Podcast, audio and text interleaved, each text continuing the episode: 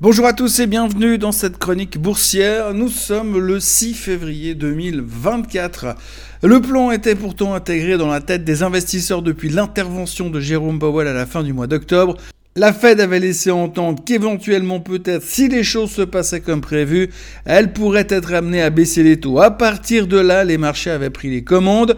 On s'attendait à une baisse des taux en mars, puis à une succession de baisses des taux jusqu'à Noël. dès lors, la baisse n'était plus une option, mais une évidence. La croissance prenait le dessus et on commençait à intégrer que l'inflation n'était que transitoire et surtout parfaitement sous contrôle.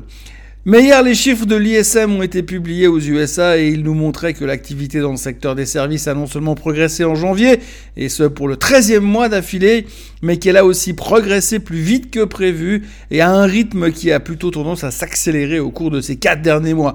Pas vraiment la description d'une économie qui frise la dépression et qui a besoin d'un coup de main pour se relancer. Du coup, si vous rajoutez à cela le fait que Powell ne s'était pas non plus montré trop dovish lors de son interview de 60 Minutes, il n'en fallait pas plus pour voir quelques prises de profit ici et là. Alors non, bien sûr, la baisse d'hier n'est pas non plus le début d'une nouvelle tendance et encore moins le début de l'acceptation du fait que nous n'irons jamais à 5000 sur le S&P 500. Je n'ai pas encore renoncé à faire imprimer mes t-shirts, mais disons qu'à force de nous donner des indications comme quoi l'économie va bien et que l'inflation ne semble pas vouloir aller en direction des 2% là tout de suite, les intervenants sont en train d'admettre que la baisse des taux risque bien de ne pas être pour tout de suite. Et quand je dis pour tout de suite, je parle du mois de mars.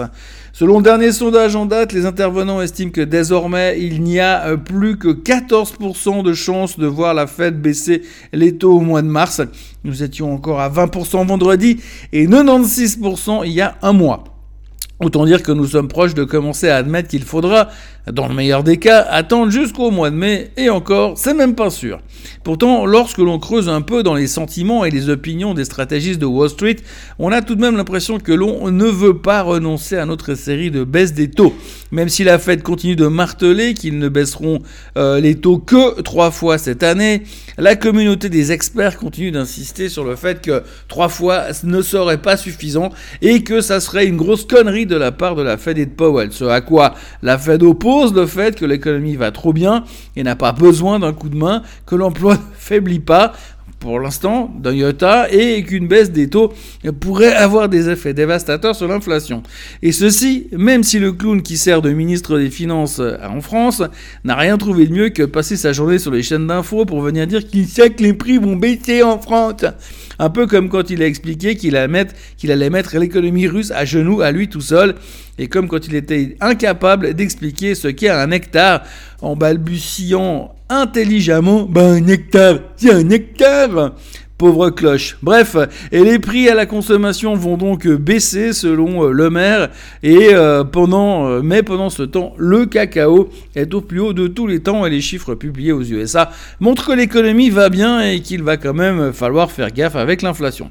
C'est en tous les cas le message que Powell essaye de faire passer à demi-mot Hier, le rendement du 10 ans a touché les 4,15 et pour mémoire, on rappellera qu'il était à 3,83 le 1er février. La hausse du rendement est de 8,5% et ces derniers jours laissant supposer que les espoirs de baisse des taux, c'est pas pour tout de suite.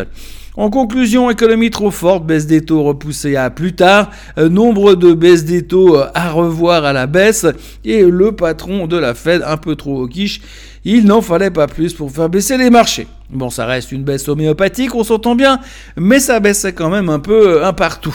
bref, la théorie du oui, mais les taux finiront bien par baisser un jour ne suffisait plus pour motiver le marché à très court terme. Bien que la panique vendeuse soit encore loin d'être parmi nous, l'indice de la volatilité remontait quand même un peu. On a quand même frisé les 14,5% hier. Ça sent l'emballement des acheteurs de put. Ce matin en Asie, le Nikkei est en baisse parce que, selon la presse locale, les intervenants ont peur que les taux ne baissent pas si vite que ça. Sans blague. Le Nikkei recule de 0,26%. Et de l'autre côté, en Chine, on entend dire qu'un fonds souverain serait sorti du bois. Le fonds souverain central Eugene Investment Limited a déclaré qu'il continuerait à acheter des ETF massivement afin de soutenir les marchés boursiers locaux. Hong Kong est en hausse de 3,2% et euh, la Chine reprend 1,5% quant à elle. Serions-nous en train de trouver un fonds grâce à un fonds? On peut rêver. Pour ce qui est des matières premières, le pétrole est à 72,2 et comme l'expliquait le CEO d'Occidental Petroleum, l'offre excédentaire de pétrole maintient les prix à un niveau bas, euh, mais la situation est sur le point de s'inverser. On s'attend à la même chose de la part de chez Goldman Sachs, alors c'est dire si c'est une certitude de voir remonter le baril. L'or est à 2041 et le Bitcoin se traite à 42 792. Et oui, le cacao est au plus haut de tous les temps. Le chocolat chaud du matin ne va pas tarder à coûter aussi cher que la bouteille de pinot noir des grisons du soir. Euh, du côté des news, on notera que McDonald's a publié des chiffres trimestriels qui n'ont pas plu. Euh, le titre a perdu 3,5% euh, durant la séance d'hier mais c'est pas grave, ils vont reverser la tendance. Mais j'avoue que j'ai adoré la déclaration du management qui disent que la société a beaucoup souffert de la guerre entre le Hamas et Israël. Oui, on compatit, ça n'a pas dû être facile. On espère que ça ira mieux le trimestre prochain. Autrement, il y a aussi Boeing qui a de nouveaux problèmes avec leur 737 MAX. Apparemment, cette fois, cela viendrait du fuselage.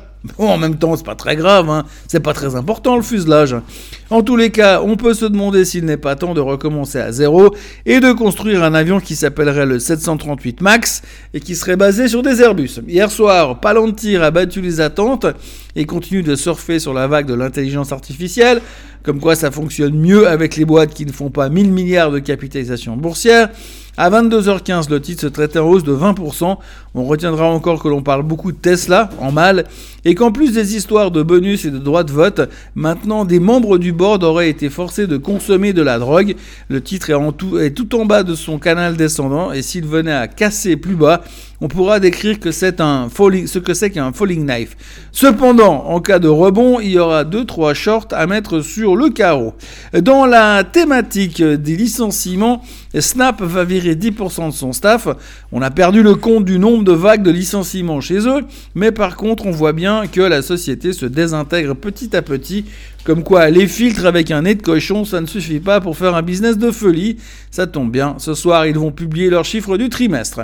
Et pour les chiffres du trimestre d'ailleurs, avant l'ouverture, nous aurons l'UBS, Eli Lilly, Spotify, BP et Toyota. Et puis après la clôture, il y aura Ford, Amgen, Gilead, Snap et Chipolt. Côté macro, il n'y aura pas grand-chose. Les Allemands vont publier leurs factory orders. Et aux USA, on écoutera Mester et Kashkari qui vont tous deux parler de baisse des taux mais plus tard dans l'année. Oui, parce qu'il n'y a pas le feu au lac. Actuellement, les futurs sont en hausse de 0,07%. Euh, pour le reste, passez une euh, très très belle journée et on se retrouve demain. Soyez forts.